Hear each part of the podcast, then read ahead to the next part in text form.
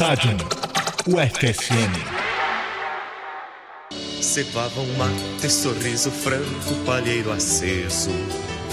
Viravam brasas, contavam causos, polindo esporas. Geada fria, capela em quente, muito alvoroço. Arreios firmes e nos pescoços lenços vermelhos. Jogo do osso, cana de espera e o pão de forno. O milho assado, a carne gorda, a cancha reta. Faziam planos. Bom dia, boa tarde, boa noite. Esse é o podcast Estádio UFSM, o podcast do Grupo de Estudos de História do Esporte e das Práticas Lúdicas aqui da Universidade Federal de Santa Maria, com o apoio dessa universidade e da sua rádio, da Rádio UniFM, nos emprestando aqui os estúdios para que a gente possa fazer a divulgação no das nossas pesquisas. Né? Começamos hoje com esse tom mais agauchado, né? fazendo aí referência a algumas práticas lúdicas típicas aqui do Rio Grande do Sul, porque hoje esse é um dos motes do nosso programa. Nós estamos aqui na arquibancada podosférica é, sou eu, João Malaya, professor aqui do Departamento de História da UFSM. Estamos também aqui com a Tayane Lima. Olá, pessoal, tudo bom? Meu nome é Tayane, eu estou no oitavo semestre do curso de História da UFSM. Tayane, nossa companheira, que faz parte também do grupo de estudos. E estamos aqui também, mais uma vez, para esse segundo podcast com o Matheus Donai. Buenas, pessoal. Segundo podcast, como já me apresentei no primeiro, estou no quarto semestre e vamos lá para mais um programa. Hoje temos aqui também a presença ilustríssima do professor José Remédio, professor do Departamento de História e um dos pesquisadores que, junto comigo, se dedica a pesquisar essas práticas lúdicas aqui do Rio Grande do Sul. Mas, diferente de mim, que sou um forasteiro aqui do Rio Grande do Sul e que estou pesquisando, né? O professor Remédio não só pesquisa, mas ele viveu muito essas práticas lúdicas aí hoje vai dar uma palhinha pra gente. Boa tarde, professor Remédio. Boa tarde, muito obrigado pelo convite e pela apresentação já estou virando quase objeto de estudo. e temos aqui na técnica também o Jonathan Ferreira, monstro aqui ajudando a gente na edição, fazendo todo, todo o trabalho pós-produção uh, aqui do nosso podcast. Hoje a gente tem. Uh, primeiro, vamos lembrar aí das nossas redes sociais, tá? Para as pessoas poderem é, nos acompanhar e saber um pouco dos nossos, uh, da, das nossas atividades do grupo de estudos. Você diz para a gente como é que as pessoas podem entrar em contato? Sim, a gente tem a página no Facebook chamada Stadium, Grupo de Estudos de História do Esporte e das Práticas Lúdicas. Então é só o pessoal procurar lá. Também temos nosso perfil no Twitter, que se chama Stadium UFSM e o nosso e-mail stadiumufsm@gmail.com. Então, por meio dessas redes a gente divulga as nossas atividades e o pessoal pode entrar em contato para qualquer dúvida, sugestão, elogio ou crítica. Além disso, o nosso podcast ele está disponível em várias plataformas aí, né, Matheus? Seguindo a dica da nossa colega Tayane, é só acessar bem facilzinho ali as nossas redes sociais. Tá tudo ali uh, postado o link do SoundCloud, do podcast Stadium. E também a gente tem ele disponível no iTunes. Pesqui só pesquisar por Stadium FSM, muito facinho de encontrar ali, só dar o play. E é isso aí. Então é isso, ó. No programa de hoje, como tradicionalmente, quatro blocos. Né? O primeiro bloco a gente vai falar de cultura popular, uh, do lazer e do esporte. Hoje a gente vai falar aí da cultura lúdica gaúcha, principalmente das carreiras em cancha reta.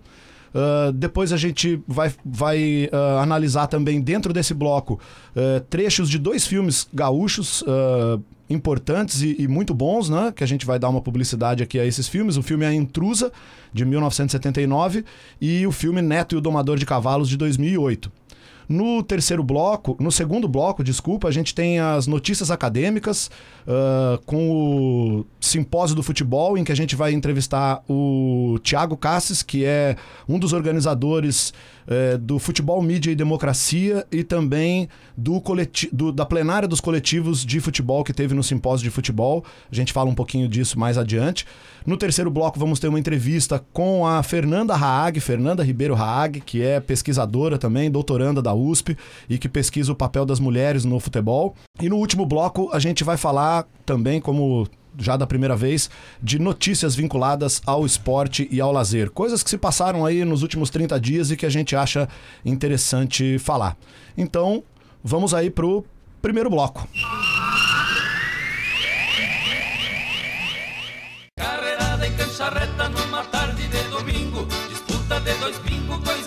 tradicional. um de biqueira, tira a capa, bota o freio, se corta no jardeio, pois nenhum quer sair mal. Lá no fim do laço, Carreirada em cancha reta. Aí, música do grupo Raízes. Professor Remédio, para quem não é aqui do Rio Grande do Sul e não sabe o que é uma carreirada em cancha reta, explica pra gente um pouquinho como é que funciona essa prática lúdica aqui, do que na verdade não é do Rio Grande do Sul, né? É uma prática que se espalha por todo o Pampa Gaúcho, também pelo Uruguai e pela Argentina. A carreirada em cancha reta ou a cancha reta é um encontro de aficionados, de, de pessoas que gostam do esporte, como tu dizes que é esporte, uma prática lúdica, de colocar os seus cavalos em competição, ver quem anda mais rápido. Eh, é uma corrida de cavalos. Essa quais são as diferenças de outros lugares? É a cancha, que ela tem por volta uns 450 metros, ela é reta, como o próprio nome diz, e os trilhos por onde andam os cavalos são bem separados um do outro. Eles são feitos eh, no campo, eh, recortados no campo, é limpo ali, é por onde correm os cavalos.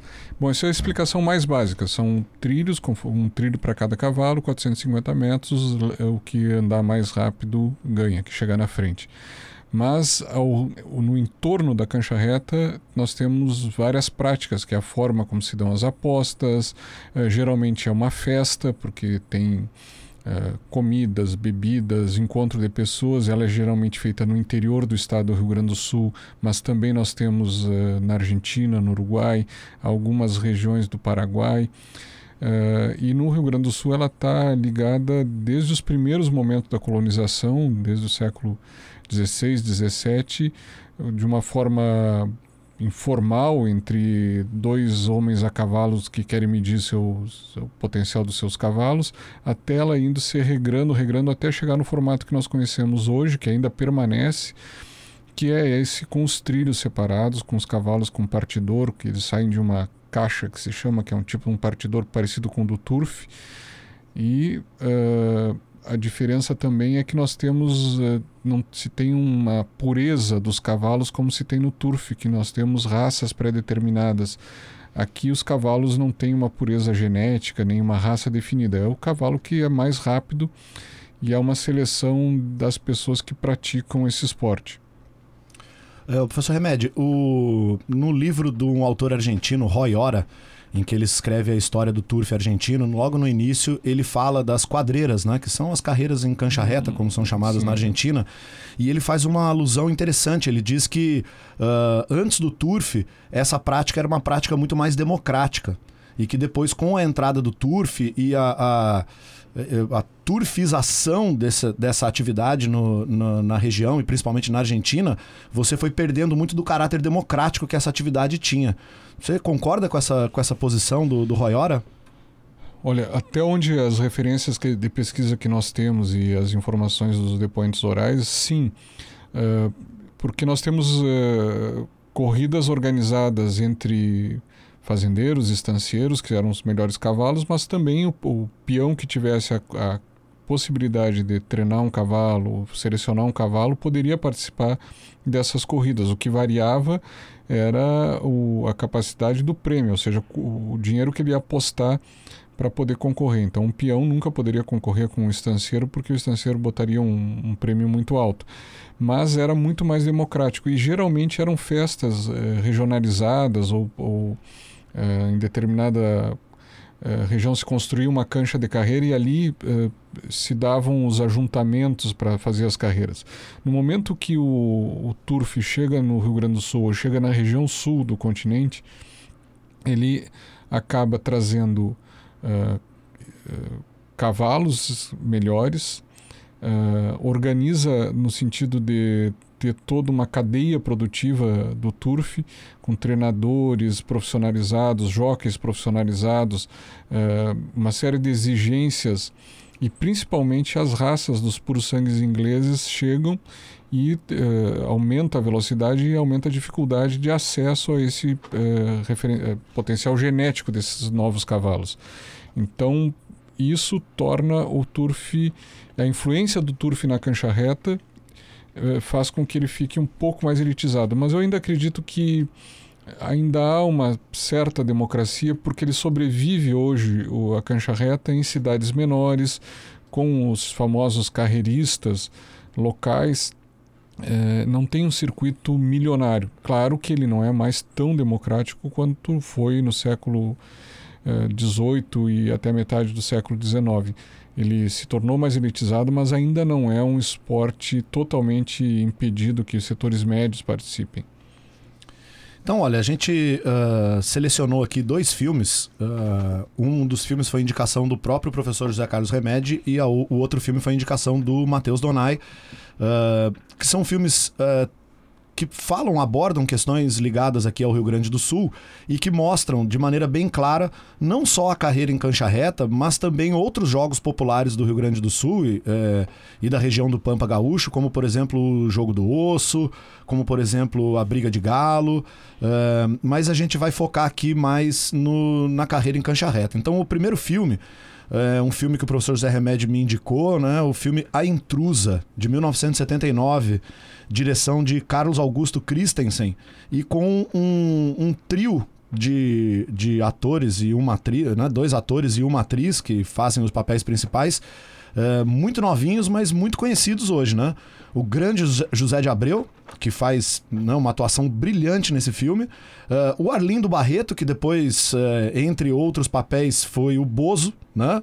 eh, no SBT durante muito tempo, e a Maria Zilda, ainda novinha, que praticamente não, não fala nada no filme, né? Ela é a intrusa, ela é a Juliana, né? O filme o, o, se passa em Uruguaiana, né, no Brasil, no ano de é, é, retratado né, no, no, ano de 1897 na fronteira com a Argentina. E são esses dois irmãos né, o José de Abreu e o Arlindo que são os irmãos Nielsen. É, entre outras coisas, eles né, são é, costumazes beberrões, faziam uh, roubo, né, eram tropeiros, faziam roubo de cavalo, roubo de gado também, e o tempo inteiro eles estavam envolvidos em apostas, apostas em briga de galo, em carteado e também em uh, carreiras de cancha reta. Os dois irmãos, né, o Cristiano e o Eduardo, o Cristiano é o José de Abreu e o Eduardo o, o Arlindo Barreto, uh, se envolvem numa cancha reta, né? num, num, desafio de cancha reta. Uh, Cristiano não, não quer muito ir para a cancha reta, mas Eduardo, que é o mais jovem, recebe o desafio. Então a gente vai ouvir agora aí o primeiro, uh, um primeiro trecho em que mostra o Eduardo recebendo, não, os dois irmãos, né? o Cristiano e o Eduardo recebendo uh, o desafio para ir para uma carreira. Dia, moça. Buenas. Bueno. Venho aqui fazer um convite, seu Cristiano. O Firmino quer topar-se com seu cavalo, seu Eduardo. Diga ao Firmino que fica para depois. Desculpa, irmão. Chicão, diz ao Firmino que eu aceito o desafio. Quem perder a corrida, perde o pingo. Vai preparar o mate. Puxa, gostei, seu Eduardo. A corrida vai ser só para nós.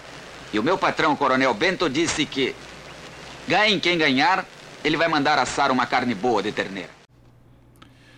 Uh, Remédio, a gente viu aí o, o desafio, né, feito pro Eduardo, é, em que ele aceita e que coloca em disputa o pingo, né? E depois ele diz que, independente do resultado, vai assar um terneiro, né? Eles vão assar um terneiro depois da, da, da prova, né? Explica pra gente o que, que é um pingo e, e essa questão depois de se fazer o churrasco, de assar o terneiro. Bom, a, cancha reta é um desafio, então ele coloca uh, o, o, seu próprio cavalo. O pingo é o cavalo, que é o seu cavalo do andar, ele coloca ele como prêmio. Se ele perder a, a corrida, ele vai perder o seu cavalo do andar, que geralmente os gaúchos têm um apreço muito grande para o seu cavalo uh, do seu próprio andar, o seu pingo. E uh, o caso do churrasco, a, a, carne de terneira é uma carne nobre, né? um animal jovem, um excelente churrasco. Uh, isso também, muito embora nem todas as carreiras terminassem de maneira festiva, alegre, podia inclusive terminar de maneira violenta, Uh, geralmente elas são um encontro festivo, então termina-se depois festejando. Perdedores e vencedores se confraternizam com churrasco, com uma festa, com bebidas. Inclusive, em alguns lugares termina em baile, é, movimentando essas regiões do interior do estado. O, a gente vai colocar agora o, que o, o segundo trecho do filme que mostra uh, bem a, a, questão da corrida mesmo. Vocês vão reparar que no fundo do áudio, né, o filme é um filme muito plástico, né, e, e trabalha bastante com a trilha sonora, com os sons. Então sempre ao fundo tem um barulho de vento, né, que faz uma referência também aqui à geografia da região do Rio Grande do Sul e da região fronteiriça principalmente. Então uh, nessa nessa prova agora que eles vão apostar, né, o, o proprietário que desafia o, o Eduardo, ele coloca um uh, um mestiço, um argentino, né? Que, que parece, pela, pela colocação no filme, parece um mestiço de indígena, né? Então a gente vai ver aí o, o barulho do cavalgar dos, dos animais e depois uh, a conversa entre eles, que gira muito em torno das questões da honra, das questões da masculinidade e do respeito também entre os oponentes, né? Vamos ouvir aí então o, o trechinho da carreira de cancha reta. Vamos!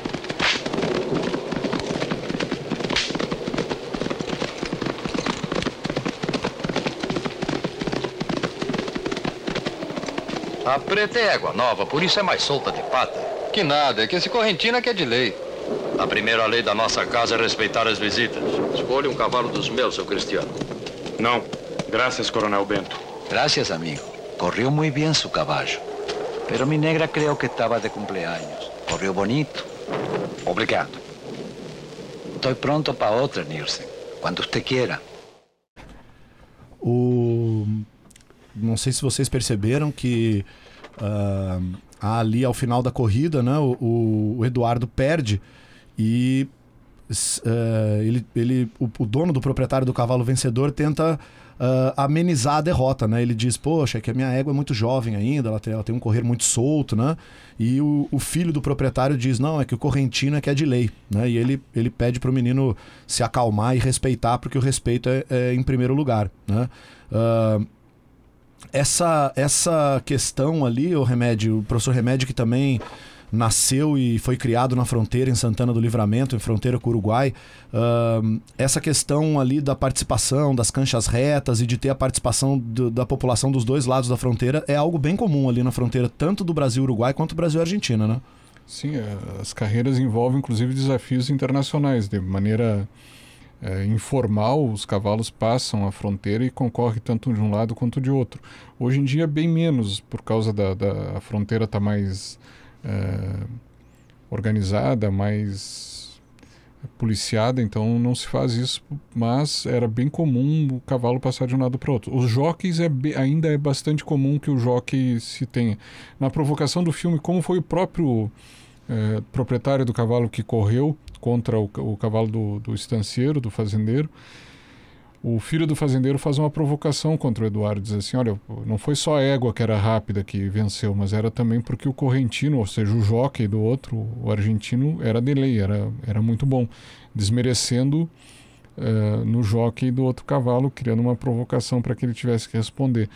Uh, e essas pequenas ofensas ou brincadeiras podem virar uma questão de honra, né, um desafio em que vai ser resolvido de maneira violenta.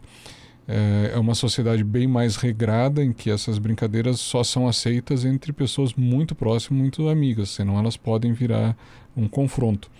Então foi uma provocação rapidamente é, remendada pela autoridade maior, que é o, o pai do, do, do, rapaz que provoca, e diz que deixa disso, né? Ele, a égua que era rápida e, e manda ele ter respeito. O segundo filme que a gente também uh, vai colocar um trechinho aqui para vocês é O Neto e o Domador de Cavalos, né? Um filme de 2008 e uh, é um filme que uh, nos mostra uma, uma filmagem um tanto quanto realista do, da, da lenda, do mito, da história do Negrinho do Pastoreio. Tayane vai explicar um pouquinho, vai comentar um pouquinho a história do Negrinho do Pastoreio para quem não conhece uh, essa história, que é uma, uma história muito tradicional aqui no Rio Grande do Sul. Sim, essa lenda ela é bem conhecida, dificilmente a gente não conheça, né? Mas o primeiro registro dela é feito em 1857, sendo que a versão mais famosa é de 1906, de João Simões Lopes Neto. Ela conta a história de um estancieiro que num dia de inverno mandou o negrinho do pastoreio, que seria o seu empregado, seu escravizado, pastorear cavalos e potros que ele tinha acabado de comprar. e pediu para ele tomar um cuidado especial com o cavalo baio. Quando o neguinho do pastoreio volta, de tardezinha, com os cavalos, falta um, que é exatamente o cavalo baio. Então o estanceiro pega o chicote e dá uma surra muito grande no menino do pastoreio, tanto que ele ficou sangrando, e disse que ele devia imediatamente ir procurar esse cavalo baio. Então o menino vai à procura do animal, consegue achar ele, mas no momento que ele laça o cavalo, a corda se parte e o cavalo consegue fugir de novo. Então, mais irritado quando ele volta, o estancieiro, de novo, ele maltrata o neguinho do pastoreio e coloca ele num formigueiro amarrado nu. E no dia seguinte, quando ele foi ver o estado da vítima, ele percebe que o neguinho do pastoreio ele está sem, nenhuma, sem, nenhuma, sem nenhum ferimento. E juntamente com ele está a Virgem Nossa Senhora. E mais adiante está o cavalo baio e mais os outros 29 cavalos que estavam juntos. Então o estanceiro se joga no chão pedindo perdão para a Virgem Nossa Senhora e para o neguinho do pastoreio. E sem dizer nada, o neguinho do pastoreio foge, ele sai com todos os cavalos juntos, apenas beija a mão da santa, monta o cavalo e sai correndo. Então a, essa lenda se baseou nisso e a curiosidade que fica é que até hoje algumas pessoas elas oram e pedem para quando perde algum objeto para que o neguinho pastoreio acabe achando para elas. O, o filme Neto e o Domador de Cavalos, ele hum, é inspirado nessa lenda, mas ele não usa esses elementos religiosos para explicar situações do filme, né? Ele dá um, um caráter de verossimilhança é, ao filme e, e, é interessante porque uh, o, o, primeiro motivo, né, que se coloca, o, o dono da, da fazenda, o estancieiro, ele quer, ele recebeu um desafio para uma uma cancha reta, né? Uma carreira. Isso em 1835, antes da, da, da, Revolução Farroupilha. E a aposta, dele foi, a aposta deles foi 100 patacas de ouro. Então ele fez uma carreira primeiro entre o filho dele e o negrinho do pastoreio. O negrinho ganha a carreira para ir disputar essa outra carreira maior em nome do estancieiro. E depois, nessa carreira maior, o negrinho perde e o estancieiro então é obrigado a pagar 100 patacas de ouro, né? E, e, e, e, isso tudo é que vai levar a esse estado de violência enorme uh, dos, uh, do estancieiro com o negrinho do pastoreio.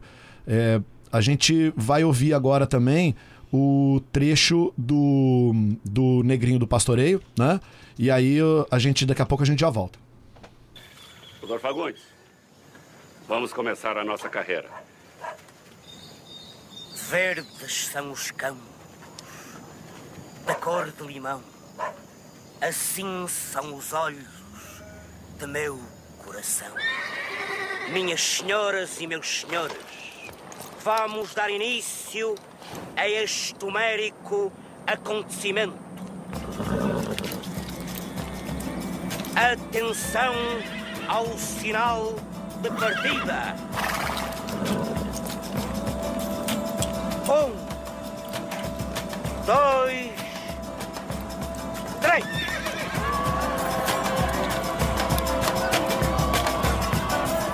Nós temos aqui nessa cena uma, um longo trecho com a trilha sonora e eu gostaria de chamar atenção para esse filme com, que tem a trilha feita pelo Vitor Ramil, uma baita de uma trilha, um cara que é extremamente é, influenciado pela obra do João Simões Lopes Neto, que é o autor, autor não, mas quem fez a versão mais popular do Neguinho do Pastoreio.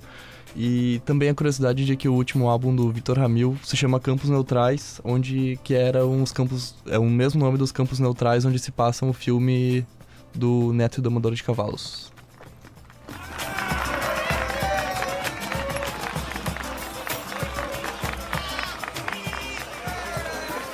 Ganhou o Colorado. Confirma, ganhou o Colorado. A corrida de parada morta! Perdeu o Tordilho ganhou o Colorado! O Barão vai ter que pagar 100 patacas de ouro.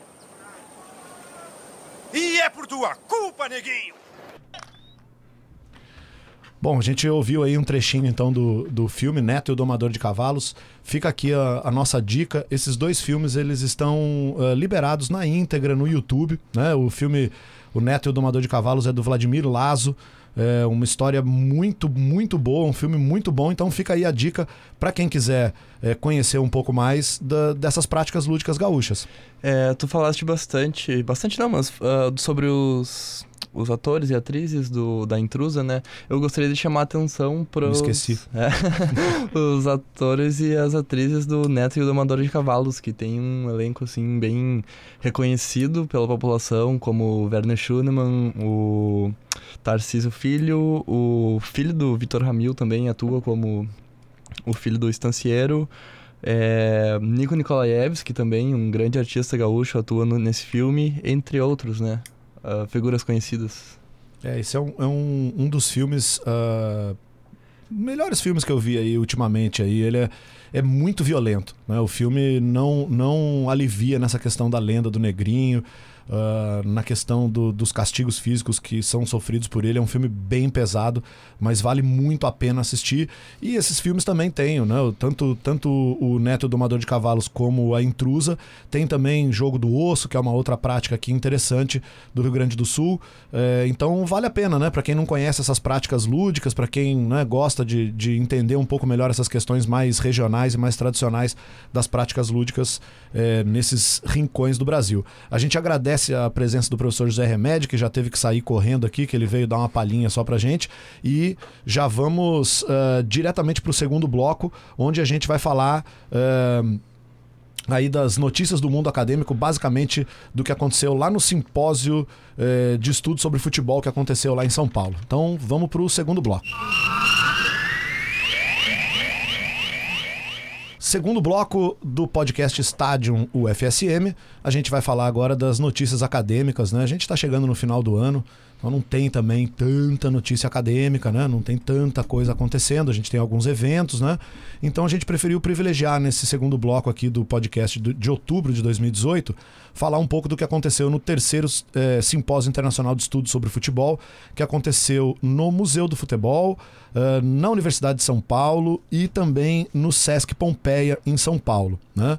Uh, foram, foi uma semana de bastante. Uh, bastante trabalho, acima de tudo, né? Com o evento funcionando de manhã, de tarde de noite.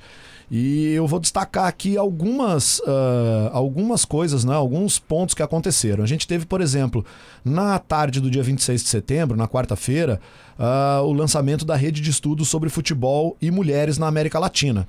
Então, a gente teve a presença do professor David Wood, da Inglaterra, da Verônica Moreira, da Argentina, e da Daniela Alfonse, e também. Uh, a participação de um número muito grande de pesquisadoras e pesquisadores que estudam também é, o futebol feminino, né, o futebol das mulheres na América Latina. Então foi lançada essa rede. Uh, quem tiver interesse é só procurar, né? Rede de estudos sobre futebol e mulheres na América Latina, entrar em contato com o grupo. Uh, o pessoal está aberto, quer mesmo conhecer todo mundo que está pesquisando o futebol e mulheres na América Latina.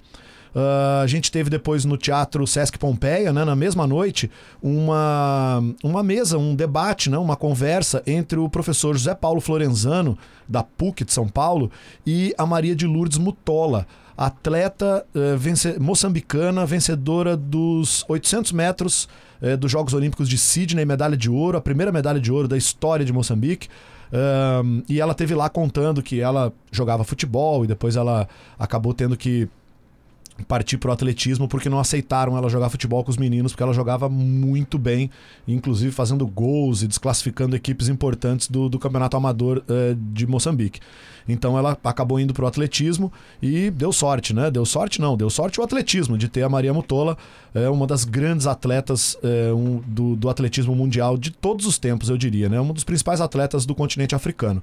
Uh, a gente teve também é, na quinta-feira, uh, mais uma duas mesas interessantes que aconteceram uh, no Teatro do Sesc Pompeia. Uma mesa com o professor Sérgio Giglio, que deu entrevista pra gente no, no, no nosso primeiro podcast. Uh, o Luiz Burlamar, o Jamil Chad e a professora Silvana Gauner, que falaram sobre por dentro das instituições esportivas. Né? E depois, à noite ainda também, políticas e formas de torcer, com a coordenação do Felipe Lopes e a presença de ninguém menos que Richard Giulianotti, né, um dos principais sociólogos do futebol do mundo, do professor Flávio de Campos, coordenador do Ludens da USP, do Juca Kifuri, jornalista também, uh, uh, conhecido por, por encampar aí as pautas sociais do futebol, e a Rosana da Câmara também.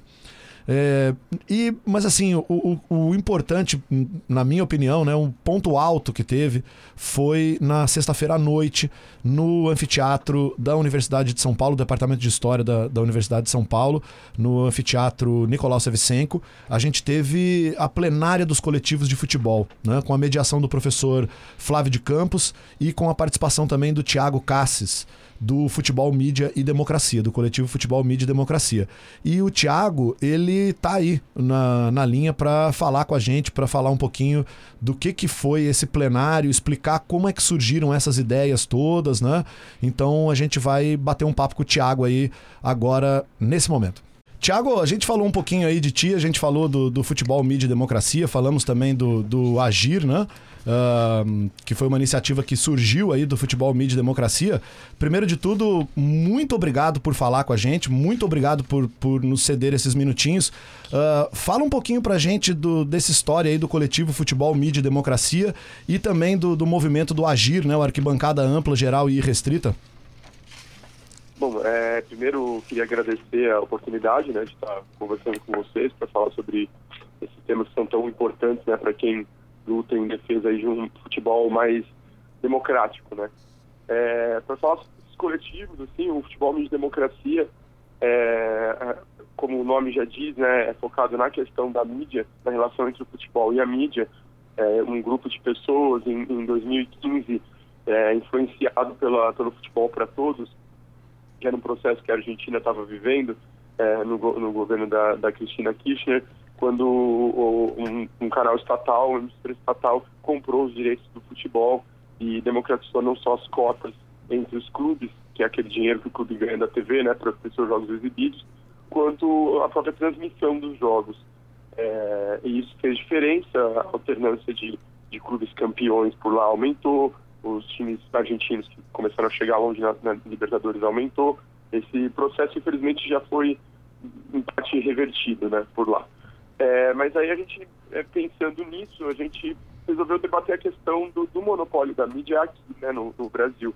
E aí a discussão passa pela, pela Rede Globo, que hoje é quem detém os direitos das principais competições e, e acaba influenciando muito, né? Tanto na questão das cotas aqui, que a gente debate também, abre um abismo muito grande entre os clubes, né? Entre quem recebe mais e quem recebe menos e quem não recebe nada. É, e, e, tem outras questões também, como o horário do, do jogo. E, e, aí eu acho que é importante falar disso, porque foi uma campanha do coletivo que impulsionou o coletivo e, e realmente popularizou o movimento. Assim, foi o jogo 10 da noite, não. É, foi uma campanha que uma forma que a gente pensou de, de falar com o torcedor de uma forma direta sobre essa questão do, do, monopólio da mídia, né? Então, o horário do jogo é uma questão que todo mundo sempre reclamou, né? A gente, na verdade, não inventou a roda, né? A gente só é, deu voz, deu, deu voz para uma, uma, uma insatisfação que, que era geral, né? E, e, aí esse foi o jogo 10 da noite não, que teve uma adesão muito grande, as pessoas começaram a ir nos jogos e mandar fotografia pra gente com o logotipo da, da campanha, cada um na cor do seu clube, as pessoas começaram a fazer os próprios os próprios logos da campanha com as cores dos clubes e mandar para gente. É, foi uma coisa de fato muito espontânea. A gente não tinha a menor ideia do, do tamanho que, que, a coisa ia tomar e muito menos que a gente no final ia conseguir derrubar o jogo 10 da noite não, que não existe mais, né? Embora poucos minutos, mas já faz muita diferença simbólica principalmente. E eu acho que o Agir é, vem nesse, é, nesse contexto, assim, né? É, o Agir é, se pretende mais amplo, né? é, não, não, foca tanto só na questão da mídia, como é o caso do, do futebol de democracia. É, aí a gente tem um espectro de, de, temas muito grandes, né, que vai desde da mulher no futebol, não só o futebol feminino, mas a mulher no ambiente do futebol, né, nas arquibancadas, no próprio né, jornalismo esportivo, é, a questão do preconceito, de coro, de qualquer ordem. São vários temas é, que, que passam pelo futebol e, e, que o Agir debate. Né? Aí o Agir acaba sendo um guarda-chuva de muitos movimentos e, e, e, que debatem futebol. Eu acho que é mais ou menos isso, não sei se eu me estendi demais. Não, não, tá ótimo, Thiago. Uh, eu estou aqui com dois parceiros aqui do grupo de estudo, a, a Tayane e o Matheus. O Matheus vai te fazer uma perguntinha agora. E aí, Thiago, tudo bom? Tá bom, legal. Aqui quem tá falando é o Matheus. Sou aluno do curso de História, quarto semestre. E, cara, eu queria ver contigo sobre a plenária dos coletivos no simpósio da USP. Queria que tu falasse um pouquinho sobre o que foi discutido nesse encontro, quem é que estava lá, quais coletivos estavam lá. Uh, me pintou muito a curiosidade de como se articulam esses coletivos, como é, é, é feita a comunicação com eles, se essa articulação é nacional. E gostaria de saber também Uh, se vocês já sofreram algum tipo de represália uh, dentro dos estádios nesses momentos de campanha e, e, troca de ideias com as pessoas, assim, nesse ambiente da arquibancada? Bom, é, falando sobre, sobre a plenária primeiro, né, que aconteceu no simpósio que foi na USP, é, eu acho diferente de outras plenárias que a gente já fez, que na maioria das vezes acabavam é, terminando com como uma carta ou um manifesto falando sobre diversas questões relacionadas ao futebol, eu acho que a questão que o país atravessa atualmente acabou é, fazendo com que o foco fosse único. Assim, eu acho que todo mundo é, se manifestou contra essa onda é, conservadora, de extrema direita, violenta que, que tem acontecido e, e, obviamente isso se reflete no futebol, né, nas arquibancadas de futebol. E então foi mais ou menos isso. Eu, eu acho que o que foi tirado foi isso, a luta contra é, o, o, reflexo dessa questão no futebol. É, sobre a articulação, é, eu acho que a gente começou essa, essa costura na formação do futebol de democracia. É, esses contatos com, com movimentos, desde o povo do clube, aí do, do Internacional de Porto Alegre, até o Punk Santista, que é uma torcida do Santos, também sempre tem debatido essas coisas com a gente. Depois surgiu é, a Democracia Corintiana, que surgiu, inclusive, muito colado com o futebol de democracia. É, inclusive, as, as reuniões aconteceram no mesmo lugar, no, no Barão de Tararé, que é um centro de estudos da mídia. É, o Palmeiras tem Ocupa Palestra. Enfim, são diversos movimentos. E essa costura foi feita através da campanha do Jogo 10 da Noite Não, que era algo que ligava todo mundo. E aí, uma vez feita essa costura, a gente é, consegue acionar esses diversos coletivos e movimentos e, e, torcidas também quando a gente precisa debater alguma, alguma coisa relevante, até não só do futebol, como eu falei, do cenário político nacional mesmo. Tiago, temos aqui também a, a Tayane, ela vai fazer uma perguntinha para ti. Olá, Tiago, tudo bom? Meu nome é Tayane, eu estou no oitavo semestre do curso da História. Eu tenho uma pergunta para ti com relação ao machismo nas torcidas contra as mulheres, né? Uh, como já tinha comentado um pouquinho antes, a gente sabe que o machismo ele ainda impera nas torcidas, sendo brasileiras ou não. E também sabe que as arquibancadas, ainda hoje, é um, são lugares muito frequentados por homens, na sua grande maioria. E que as mulheres têm várias dificuldades quanto a frequentar esses espaços, que são casos cada vez mais frequentes de machismo e de misoginia, e assédio também. Com tudo isso, eu queria saber como é a participação feminina das mulheres nesses coletivos e se tu sabe se as pautas delas são mais voltadas para o, para o combate ao machismo, no caso. Oi, Tayane. É, então, eu, eu, acho que é uma questão muito séria mesmo, essa questão do, do machismo no futebol é muito forte, né? É, não é à toa que, mesmo entre os, os esportes coletivos mais populares do país, né, que a gente poderia colocar o basquete e o vôlei talvez ao lado do futebol, a gente não tem a modalidade feminina tão desenvolvida quanto nesses outros esportes, né? É, tanto que quando você fala vôlei, quando tem vôlei nas Olimpíadas, você fala vôlei masculino, vôlei feminino, basquete masculino, basquete feminino, futebol, você fala só futebol. E fala futebol feminino quando é futebol feminino. Então isso acho que é significativo, né, pra gente entender. É, e as pautas, as pautas variam muito, né? De acordo, e aí seria legal até bater um papo com, com um movimento é, de mulheres de fato, assim, mas de onde eu observo, é, eu acho que as pautas vão, são relacionadas diretamente ao que a mulher sofre na arquibancada mesmo, né? E aí vai desde dentro da torcida organizada é, até a torcedora comum, vamos chamar assim, que, que, que, como seu ingresso vai no jogo, e aí tem problema com, com o jeito que se veste, tem problema com o jeito que fala, tem problema as próprias expressões que se usa, é, que a torcida muitas vezes usa no entorno, é, é uma coisa bocado agressiva, né? Então eu acho que que as pautas giram em torno disso. Só respondendo a pergunta anterior, eu acho que eu acabei me complementando sobre retaliação.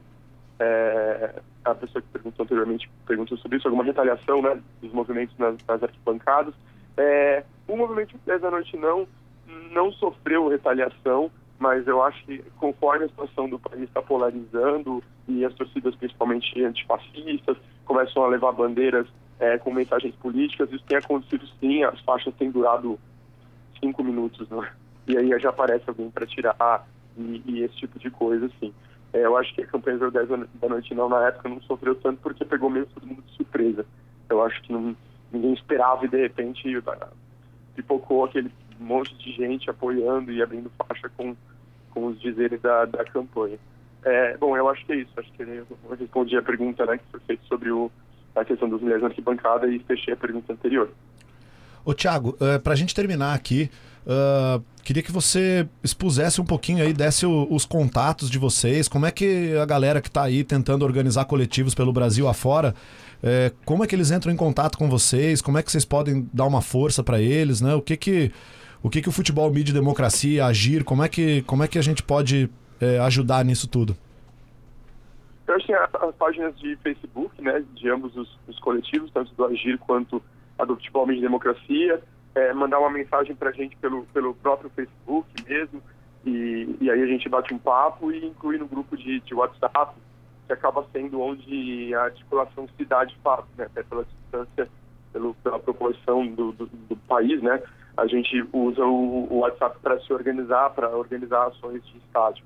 Então é isso, é, é só procurar a gente no Facebook, dar um, dar um alô lá via mensagem que, que rapidamente a pessoa se integra aí a, a, aos demais coletivos e movimentos que estão lutando aí pelo nosso futebol. Tiago, muito obrigado, cara. Antes de tudo, te parabenizar por esse trabalho todo, né? Não só a iniciativa, mas o trabalho que isso te dá, né? O tempo que demanda. Uh, parabéns pela luta, companheiro. Vamos, seguimos forte nela, né? Vamos sim. Agradecer o espaço mais uma vez. A gente vai seguir na luta e, e cada vez mais a situação do país pede isso, né? E o futebol é um, é um, é um bem do povo, é um, é um símbolo cultural importante, a gente não pode, não pode abandonar isso. E, enfim, obrigado pela oportunidade, estou à disposição para futuras conversas, quando vocês precisarem. Valeu, Thiago. Então, obrigado aí e fechamos o nosso segundo bloco. Vamos aí para o terceiro bloco, então.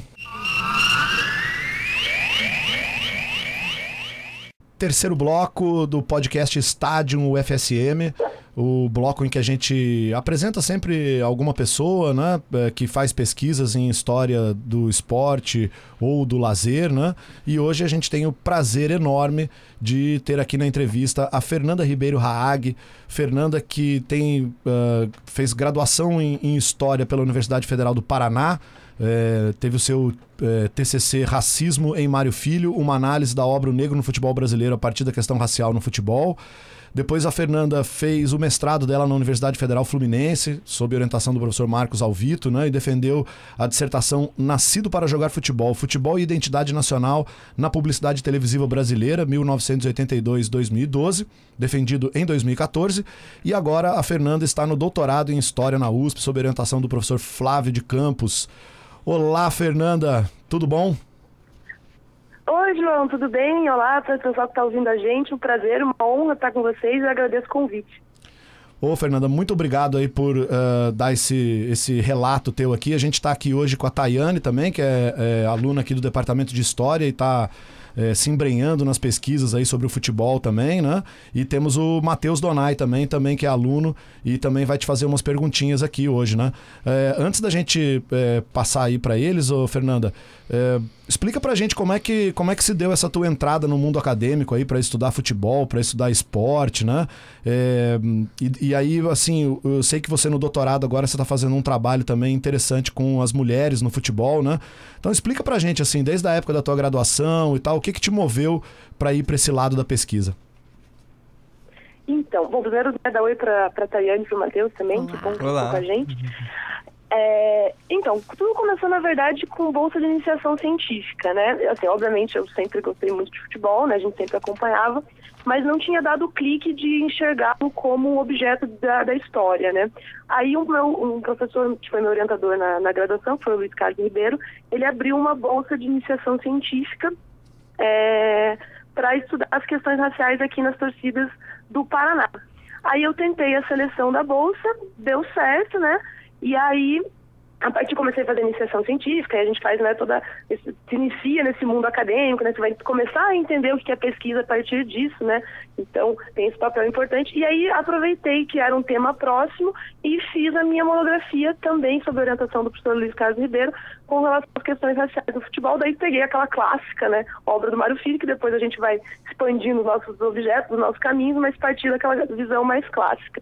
E aí e aí você vai começando a entender que o futebol né, é um objeto da, é, da história e mais ainda, ele merece ser um objeto da história, né? O professor Flávio de Campos sempre fala isso, né? A gente não tem como entender o Brasil se você não passa pelo futebol, né? E assim, acho que a gente pode expandir esse raciocínio para a questão da sociedade inteira, né? O, o, a Simone Guedes fala isso, né? O futebol é um operador cultural, então a gente precisa passar por isso para a gente entender o nosso mundo, naquela ideia de que o futebol é uma chave para a gente entender a sociedade em geral. Aí, daí falei, bom, não, beleza, é isso que eu quero estudar mesmo, né? Vou, vou, vou aliar a paixão à academia, que também acho que é uma coisa importante, a gente gostar muito do que a gente estuda, porque você vai ficar em cima daquilo né, muito tempo, então se você não gostar, meu Deus do céu. E aí eu fui fazer um mestrado na UF, né, com, com o Marcos Alvito, e aí eu também tinha uma, é, muito interesse na questão da publicidade, principalmente a publicidade televisiva. Né? Eu olhava assim e falei, nossa, não tem muita pesquisa nessa área, né? A menção honrosa à tese do Edson Gastaldo, que foi, né, pensar a publicidade de futebol, né, foi um pontapé importante, mas tinha pouca coisa. Eu falei, olha, acho que dá aqui. E aí, de novo, tive bolsa, então, assim, acho que a gente precisa lembrar, é, nesse contexto, que investimento em pesquisa é essencial, né, e acho que as bolsas cumprem esse papel.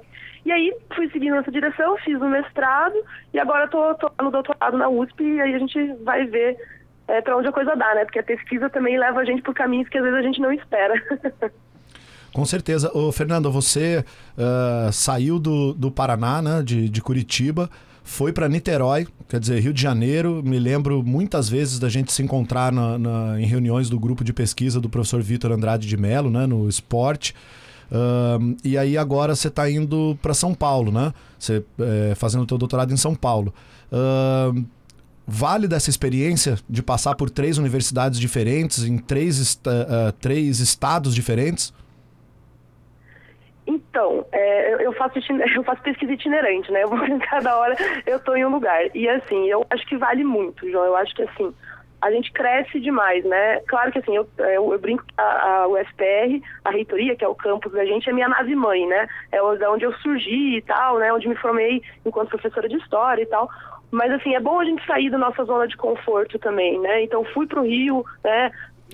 Fiz a UF, aí a gente fez né, essa questão que você falou do grupo do, do Vitor, também a disciplina que eu fiz com você e com ele com o Rafael Fortes é, na pós, na história comparada de história do esporte também foi muito importante. Aí agora tô na USP exatamente por isso, porque eu acho que abre outras perspectivas e outras visões, né? Você conhece novos professores, novas perspectivas, você discute com mais gente, isso vai agregando. Eu, então assim, claro que eu sou suspeita, né? Mas eu acho que assim, a gente sair da nossa zona de conforto e ir para outros lugares ajuda muito na nossa formação enquanto pesquisador e na nossa formação enquanto pessoa também. Olá, Fernanda, é um prazer conversar contigo. Eu tenho uma pergunta com relação à mídia e o futebol feminino. A gente sabe que recentemente a Marta, que é um ícone do futebol feminino brasileiro, ganhou o prêmio de melhor do mundo, o sexto prêmio dela, superando o Messi e o Cristiano Ronaldo. E a gente sabe que a mídia brasileira não repercute e também não repercutiu de uma forma merecida esse prêmio da Marta. Eu queria saber de ti por que, que tu acha que isso acontece e que se fosse o Neymar, por exemplo, se a cobertura da mídia seria um pouco diferente. Oi, Tayane, obrigada pela pergunta. Bom, se fosse Neymar, eu acho que a gente não ia aguentar mais ver o Neymar em todos os lugares se eu tivesse ganhado pela sexta vez o melhor do mundo, né? Se o cara que não ganhou nada, a gente já não aguenta mais ver a cara dele. Verdade. Então, respeito ao Neymar, né? Baita jogador, mas né, a, a diferença é gritante mesmo. A Marta assim, a, você, a gente vê muito, viu? Eu acho que a, a, o prêmio da Marta repercutiu muito numa mídia mais alternativa né, uma mídia que está preocupada com outros futebols, digamos assim, que não essa coisa hegemônica, e aí dá uma atenção é, ao futebol feminino, ao futebol de mulheres, e aí a, nesse meio a Marta repercutiu. Né? Então posso, por exemplo, dar o exemplo das vibradoras, né, que fazem um papel muito bacana na cobertura de mulheres e esporte e tal, nesses espaços assim. Mas claro que a grande mídia falou, né, porque também não tinha como não falar, né, que nem você falou, ela bateu o Cristiano Ronaldo, bateu o Messi também, então foi falado. Mas assim, a diferença parte é, da, assim, a nossa sociedade, ela é estruturada em cima do machismo. Não tem como a gente não pensar nisso. Isso vai reverberar em vários âmbitos diferentes não, e no esporte também, claro, né? Então, e aí a gente basta lembrar que, por exemplo, aqui no Brasil as mulheres eram proibidas de jogar futebol até 1979, né? Isso estava na legislação. Sempre que eu conto isso para amigos, que as pessoas não sabem, a galera leva, fica em choque, né? Então, assim, o futebol de mulheres no Brasil é muito recente. Então, né, a categoria ainda está em tentativas de profissionalização, elas ainda têm muita dificuldade. Enquanto os caras estão jogando desde o final do século XIX. Né? Os caras se profissionalizaram na década de 30. Então, assim, a, se você traçar a, a, o mapeamento histórico é, tem um abismo de diferença. E aí entra a questão de investimento né, e a questão de divulgação. E aí a gente entra naquele ciclo vicioso que é difícil de, de quebrar. Né? Ah, e a mídia não investe porque não tem interesse ou não tem interesse porque a mídia não investe? Né? E se a gente parar para pensar, é uma relação dialética. E aí, nesse sentido, a cobertura, ou melhor, a falta de cobertura é, da Marta entra nesse sentido. Né? Obviamente que que o Neymar teria muito mais do que a Marta teve, porque teve essa construção histórica muito distinta que está perpassada por vários, várias questões, vários problemas e, obviamente, está ancorada nessa questão do machismo, também de uma divisão sexual de trabalho, né, que homens vão cair normalmente para uma esfera produtiva e as mulheres para a reprodutiva, e isso aconteceu por muito tempo no futebol. Acho, acho que foi, Tayane. Qualquer coisa você fala, se quiser perguntar mais. Não respondido totalmente. Obrigada. Uh, Fernanda, Mas... tudo bom? Aqui quem fala é o Matheus. Eu queria te perguntar. Uh, há pouco tempo a gente estava falando aqui no programa sobre o primeiro encontro da rede de pesquisa sobre futebol e mulheres na América Latina, né, no simpósio de futebol da USP. E eu queria ver contigo sobre a Uh, como é que tu enxerga a inserção das mulheres na pesquisa do esporte atualmente? Uh, quais são as dificuldades de ser mulher e pesquisar o esporte? Se tu tens uh, referências femininas, enfim. Cara, obrigada, Matheus. Bom, a, a, o primeiro encontro da Rede Futebol e Mulheres, assim, eu acho que foi um marco importante nos estudos sobre futebol e mulheres, obviamente. É, acho que demorou, né, pra gente ter mais esse espaço. Obviamente que mulheres sempre estudaram futebol, basta lembrar que a primeira dissertação defendida no Brasil sobre futebol foi da Simone Guedes, né, na década de 70. Então, assim, mulheres pesquisando futebol sempre existiu, né? A gente esteve lá. Obviamente que isso muda ao longo do tempo, e claro que a gente também não é maioria no campo, mas eu acho que né, encontros como esses são importantes, cumprem um papel e vão fortalecendo e dando subsídio para novas pesquisadoras surgirem. Então, assim, tinha mulheres maravilhosas, pesquisadoras maravilhosas falando lá, homens também falando sobre futebol de mulheres, que foi muito interessante. E aí, nesse sentido que você perguntou, Matheus, de referências, olha, tem, tenho várias, né? Acho que como eu comentei, né, da Simone Guedes, a Silvana Gellner também, a Verônica, que veio lá de Buenos Aires para falar, a Carmen Real. Olha, acho que a gente podia fazer uma lista enorme, né? Não vou correr o risco, porque daqui a pouco eu vou esquecer alguém e vai ficar feio. Mas, assim, é, a gente tem muita gente e, e, esse campo tem que crescer, porque a gente ainda é minoria. Né? A, a, gente sabe que hegemonicamente o futebol é um ambiente masculino e isso também vai reverberar na pesquisa, obviamente.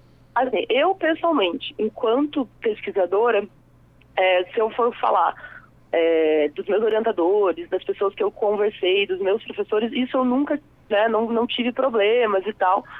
É, sempre fui muito bem respeitada, sempre me reconheceram como um par para dialogar, assim. Claro que evento, às vezes você encontra alguém que fala, ah, mas você vai pesquisar isso mesmo? Mas você não acha que tem outras coisas mais importantes e tal? Mas eu, pessoalmente, no geral, as experiências foram, foram positivas. Eu acho que as dificuldades muitas vezes vão quando você vai a campo, né? Por exemplo, o pessoal que trabalha com, com história oral e aí vai fazer uma entrevista e dependendo, de repente, sei lá, vai, tá, vai entrevistar um dirigente sobre uma questão delicada, um exemplo, sobre assédio nossa, como é que você trabalha com isso? Aí você tem que ter muito, muito cuidado, né? Eu acho que, mas assim, pessoalmente, acho que eu teria mais tive mais experiências negativas nesse campo como torcedora mesmo, mas daí todo mundo que vai no estádio, mulheres mais ainda passam por isso. A gente tem que enfrentar e fazer os homens entenderem, a sociedade geral, que aquele espaço também é nosso, também é de mulheres, também é para outras minorias, a gente precisa ocupar esses espaços. O mesmo vale para a pesquisa científica. Fernanda, a gente te agradece muito aqui. A gente tem o tempo apertadinho no nosso podcast, uh, mas uh, mediante esse, esse, essa tua colocação agora, uh, Eu espero que a gente aqui da UFSM, aqui no, no podcast, a gente esteja fazendo essa, essa um pouquinho dessa nossa parte, né? Abrindo o espaço. A gente tem duas meninas que trabalham com a gente, a Thay e a Gabriele também. Uh, estão aqui. Esse é o segundo podcast. Você é escolhida para representar aí o, o, as mulheres que estão na pesquisa. Então, acima de tudo, parabéns para você e parabéns para todas as mulheres que, que fazem pesquisa e que estão aí na linha de frente. Muito obrigado pela entrevista e meus parabéns de novo, tá, Fernanda? Imagina, eu que agradeço o espaço. Com certeza vocês estão cumprindo um papel muito importante nisso. Então, a Thay a outra menina sigam em frente. Meninas, nós estamos juntas, a gente precisa ocupar. E dar parabéns para vocês, podcast, que é uma iniciativa maravilhosa, sensacional. Eu acho que também é uma forma de democratizar o que a gente está produzindo na academia. E isso precisa acontecer sempre, porque a academia também tem função social. João, muito obrigada. Matheus e Thay também. Um abraço e estamos sempre aqui. Um abraço. Obrigada. Valeu, valeu, Fernanda. Então a gente encerra aqui o nosso terceiro bloco e vamos para o quarto bloco, que é o bloco das notícias do mês. Quarto bloco do podcast Estádio UFSM. É um dos momentos que eu particularmente mais gosto do podcast, que é quando a gente vai falar do que aconteceu né, no esporte, no lazer, nos últimos 30 dias aí que se passaram desde a gravação do primeiro podcast. Uh, hoje a gente tem, vamos falar aqui basicamente de seis pontos, né? Então vamos ser rapidinho aqui para a gente poder abordar. É muita coisa, foi muita coisa que aconteceu. A gente fez um, uma, uma pinçada aqui, né? A gente vai começar primeiro com um caso que aconteceu no Peru, agora no início de outubro de 2018 em frente ao estádio do Alianza Lima. Né? Um, um grupo uh, grande de cristãos evangélicos, né, ligados a uma igreja evangélica uh, de Lima, no Peru, um, apareceu na frente do estádio reivindicando um pedaço de terra que, segundo eles, né, do estádio Alejandro Villanueva, que é o estádio do Alianza Lima, é, onde o, o, clube tem lá suas instalações para armazenamento, estacionamento, um pedaço da arquibancada também, né? E esse grupo chegou lá gritando Cristo vive, Cristo vive, com um papel debaixo do braço e ocupando o estádio, né? E é claro que os torcedores do Alianza Lima e a diretoria do Alianza Lima, em primeiro lugar, né, num primeiro momento ficaram em choque, mas depois eh, se reuniram com centenas de pessoas para Uh, poderem enfrentar esses grupos evangélicos e, e, rolou um enfrentamento físico mesmo, né? Então, uh, torcedores uh, perseguiram e usaram um pedaço de pau para atingir membros do, do, do, grupo religioso, né? Que vestiam camisas iguais e capacetes amarelos de obra, gritando, gritando Cristo vive, né?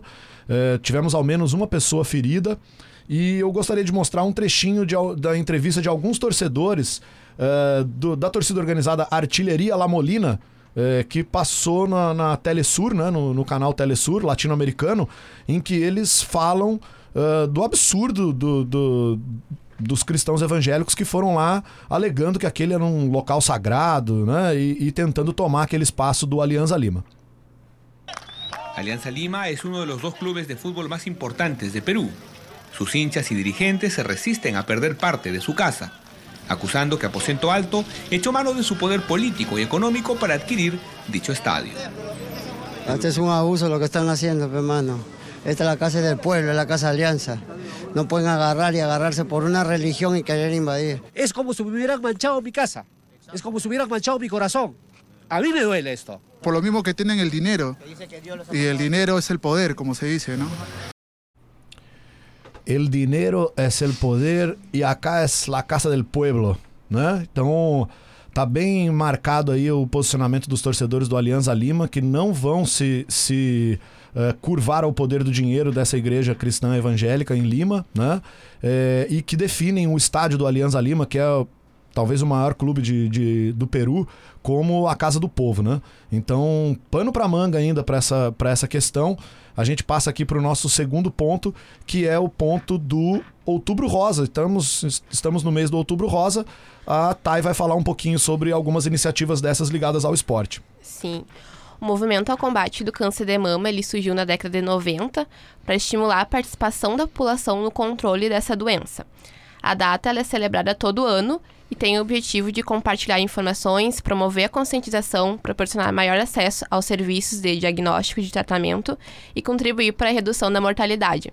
Então, no esporte, vários clubes de futebol brasileiros uh, aderiram a essa campanha, inclusive nessa 29ª rodada do Campeonato Brasileiro. Uh, a bola foi a bola de futebol. Ela foi em homenagem a essa campanha. A Nike produziu uma bola com grafismo personalizado e com detalhes em rosa para conscientizar, no caso, a população sobre isso. Uh, o Clube Paysandu foi um, a campanha deles foi uma das mais chamativas. Eles começaram essa campanha no mês de setembro com o slogan: "O mês oficial da campanha é outubro, mas nunca podemos deixar para cima da hora." Um raciocínio simples e lógico. No caso, para a detecção desse câncer de mama acontecer antes de outubro e acontecer em todos os anos do. em todos os meses do ano, no caso, não só em outubro, que chama mais atenção realmente essa campanha. Então, alguns clubes também fazem camisas rosas, eles fazem alguns, algumas chuteiras também para conscientizar a população, principalmente as mulheres. Boa, boa. Temos também aí, uh, não sei quem, quem, viu, quem ouviu né, o primeiro podcast deve lembrar do Matheus falando uh, de uma questão que aconteceu na torcida do Inter, né, na, na uhum. Força Feminina Colorada.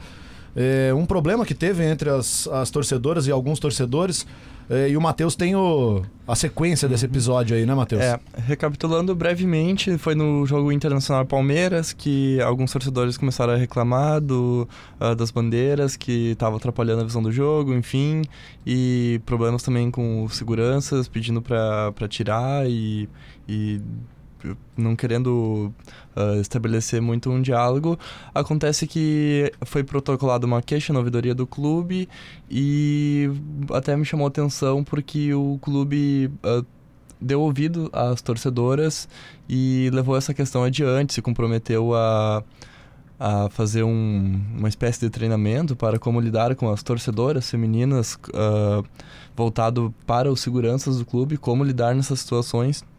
Então, uh, achei importante trazer para o nosso programa hoje, uh, até um, como uma notícia boa, um, um, um, pequeno avanço né, no que diz respeito a como tratar com uh, o torcedor dentro do estádio, principalmente a torcedora. E também falando sobre pequenas conquistas do, no meio do futebol. É, o outro assunto que a gente vem, vai trazer para esse quadro agora, né, que é o, o que aconteceu no jogo Goiás e Londrina no dia 1 de outubro, que foi um jogo onde o, o árbitro Antônio Dib Moraes botou na súmula, uh, relatou na súmula casos de homofobia durante o jogo. Uma coisa que a gente não, não consegue imaginar acontecer. O árbitro uh, relatou uh, quais ofensas estavam sendo proferidas pelos torcedores na arquibancada e outro ponto muito interessante nessa história foi que o advogado do Goiás, o clube que foi denunciado uh, na súmula, uh, teve uma postura muito interessante também, se comprometendo a, a desenvolver alguma política de educação da sua própria torcida para que esse tipo de discriminação dentro do estádio não acontecesse mais. Lembrando que a gente tem esses casos praticamente rodada após rodada, em todos os estádios brasileiros, não, não há como dizer que não, isso não acontece em algum estádio, é praticamente impossível. E então chama atenção o árbitro dessa partida ter relatado isso na, na súmula. É, uh, vamos deixar aqui, né, repetir o nome do árbitro, Antônio Dib Moraes. Uh, parabenizá-lo pelo seu ato de coragem, né, de colocar isso na súmula. E eu vou abrir as aspas aqui para o que o árbitro Antônio Dib Moraes colocou na súmula. Né? Ele colocou o seguinte: abre aspas. Aos 35 minutos do primeiro tempo, no momento em que era mostrado um cartão amarelo ao goleiro da equipe do Londrina Esporte Clube, senhor Wagner Antônio Brandalize, e a partida sendo reiniciada, a torcida do Goiás Esporte Clube começou a gritar: goleiro viado, goleiro viado. Isso ocorreu no período de 36 a 39 minutos do primeiro tempo. Cabe informar que no intervalo da partida, o telão no estádio solicitou aos torcedores que não mais fizessem esse tipo de ação. O segundo tempo transcorreu sem mais nenhuma atitude hostil da torcida. Então, é, fecha aspas, né? Fica aqui mais uma vez o nosso no, nossos parabéns, né, pro professor, uh, pro professor, pro árbitro, né? É, é, Antônio Dib Moraes e que mais árbitros tomem essa atitude, né? Que mais vezes a gente possa ter esse tipo de relato na súmula para que a gente consiga definitivamente conseguir combater uh, a homofobia dentro dos estádios brasileiros. E nossos parabéns ao, à instituição Goiás, né? Que Sim. de prontidão já colocou no telão pedindo para a torcida para que não fizesse esse tipo de cântico e conforme o relato do árbitro não aconteceu mais durante o segundo tempo. Com certeza. As últimas duas notícias que a gente tem né, são Uh, uma também notícia ligada à homofobia, mas dessa vez do judoca espanhol Marc Fortuny. O Marco Fortuny é um, é um judoca novo, espanhol, né? Ele tem seis medalhas, basicamente, em campeonatos espanhóis. Ele tem ouro em júniores, prata e bronze em, em, no Campeonato Espanhol Sub-23 e dois bronzes. Uh, e além disso, tem duas medalhas internacionais nos campeonatos uh, juvenis, né? Ele foi um dos melhores judocas espanhóis no escalão de menos de 100 quilos, mas ele parou, né? Abandonou o esporte jovem ainda. E quando foi perguntado por que, que ele abandonou o esporte, a resposta dele em entrevista ao jornal Marca foi muito contundente. Ele abandonou o esporte por ser gay, né? Uh, ele contou a sua história, né? E, e, e, e, como a sua sexualidade o afastou do, dos tatames, né? É, e ele fala o seguinte, né? Ele, ele faz um desabafo no, no jornal Marca que ele diz o seguinte: Tive de deixar, abre aspas, né? Tive de deixar o desporto de elite porque não estava bem. Precisava de um período para refletir e dar um, e dar um passo em frente ao nível pessoal. Eu estava a fazer o que sempre fizera em toda a minha vida, mas em alguns dias era uma tortura. Sabia que era gay, mas não sabia como lidar com isso. Vi que seria difícil assumir-me e continuar a competir. Por isso, decidi sair. Uh, depois, mais à frente na entrevista, ele, ele fala, né? Ele fala o seguinte: uh, abre aspas de novo. Quando fazia judô, pensava: se me assumo, durante os combates, os meus companheiros podem pensar que estou a tocar-lhes de outra forma. Felizmente, esses medos passaram. Né? Fecha aspas.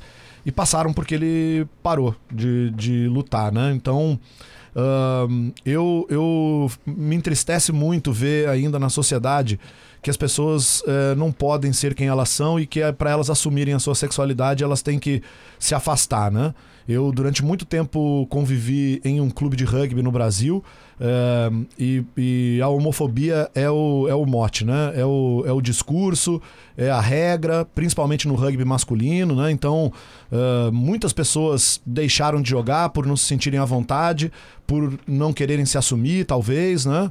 Mas é, é bastante triste, né? E, e, fica mais uma vez aí também uma nota de parabenização e de apoio ao judoca Mark Fortune, né? E que ele uh, encontre paz e felicidade dentro ou fora do judô, né? E a gente o último, o último ponto que a gente tem para falar foi é algo que aconteceu agora, né? Neste final de semana, a gente está no dia 15, então é, desde no dia 15 de outubro, então desde o dia 13 de outubro, né, a gente tem aí um um, né, falando em rugby, o pessoal do rugby uh, se organizando, né, se organizou para fazer uma manifestação uh, em prol da democracia, né? Então se organizou aí um, um pequeno coletivo, pequeno grande coletivo, né? É, e qual foi o mote da, das declarações desse, desse grupo? Uh, o rugby, segundo o Rugby Ready, né, e, e, a filosofia desse esporte, tem cinco pilares, né, que são cultuados por quem o pratica o rugby, quem gosta de rugby, né, que é o paixão, a paixão, o respeito, a disciplina, a integridade e a solidariedade. E esse grupo fez um manifesto né, é, dizendo que Uh, no momento atual que o Brasil vive, né, em que um, um dos candidatos e muitos dos correligionários desse candidato adotam discursos homofóbicos, discursos racistas, segregacionistas, né, é, uh, foi feita então uma, uma nota e um manifesto é, dizendo da, da. Me fugiu a palavra agora, né? Da falta de conexão desses valores com esse discurso, né? E chamando para uma reflexão a comunidade do rugby que estava declarando voto ou fazendo campanha para esse candidato. Né? Então, uh, isso causou um rebuliço nas redes sociais. Foi. Uh, assim, uh, o, o, pessoal todo se organizou para 6 horas da tarde do sábado postarem tudo ao mesmo tempo, né? Pegou de surpresa o pessoal. E aí a gente já sabe, né? Assim, virou um pequeno laboratório do que são as redes sociais hoje. Ninguém leu o manifesto, pouquíssima gente leu o manifesto. Uh, por inteiro. O manifesto declarava abertamente que uh, aquelas pessoas não falavam por nenhum clube, elas não falavam pelo esporte, elas simplesmente estavam expondo a sua opinião e expondo a, a, a contradição de defender esses cinco pilares e defender uh, determinado discurso político que, segundo essas pessoas, não condiz uh, com esses pilares do rugby, que eu repito, são a paixão, o respeito, a disciplina, a integridade e a solidariedade. E o que menos se viu né, foi uh, nas postagens das pessoas que não gostaram, o que menos se viu foi paixão, respeito, disciplina, integridade e solidariedade. As pessoas que publicaram esses manifestos, em sua grande maioria, foram achincalhadas na rede social. Uh, foi criado até um, um, uma arte, alguém criou uma arte que depois passou a ser compartilhada, que é não misture meu rugby com política, né? como se alguém pudesse se advogar proprietário de uma modalidade esportiva e demonstrando uma, uma incapacidade total de conexão de compreensão do que, que é a sociedade atual. Né? A gente está aqui fazendo esse podcast mostrando para as pessoas que a política e o esporte têm uma intensa conexão uh, ah, para que depois as pessoas venham né, dizer que não se mistura esporte com política, né?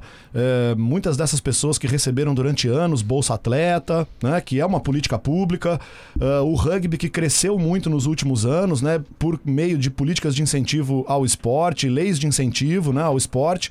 Então, uh, fica aqui, eu deixo aqui, né? O, a Thay nem o Matheus, eles uh, jogam rugby, não acompanham, mas eu, eu acompanho e joguei durante muito tempo. Então, fica aqui a minha paixão, o meu respeito, a minha disciplina, a minha integridade e a minha solidariedade a todos aqueles que assinaram o manifesto e a todos aqueles que, não concordando com o manifesto, se propuseram a dialogar conversar, mantendo o respeito, mantendo a possibilidade democrática de não concordar com alguma coisa, mas sem usar palavrões, sem fazer é, achinques né, é, nas redes sociais.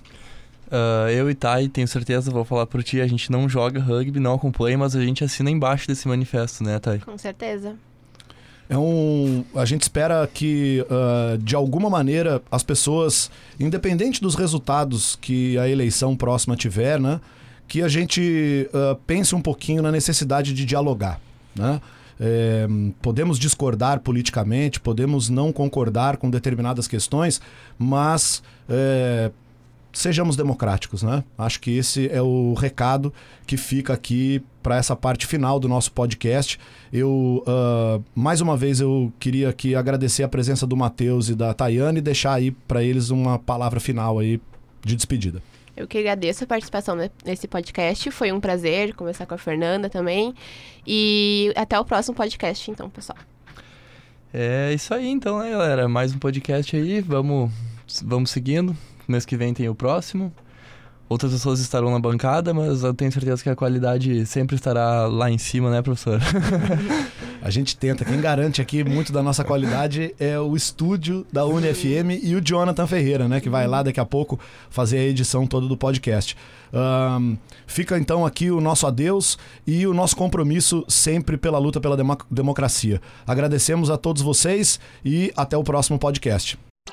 Estádio UFSM.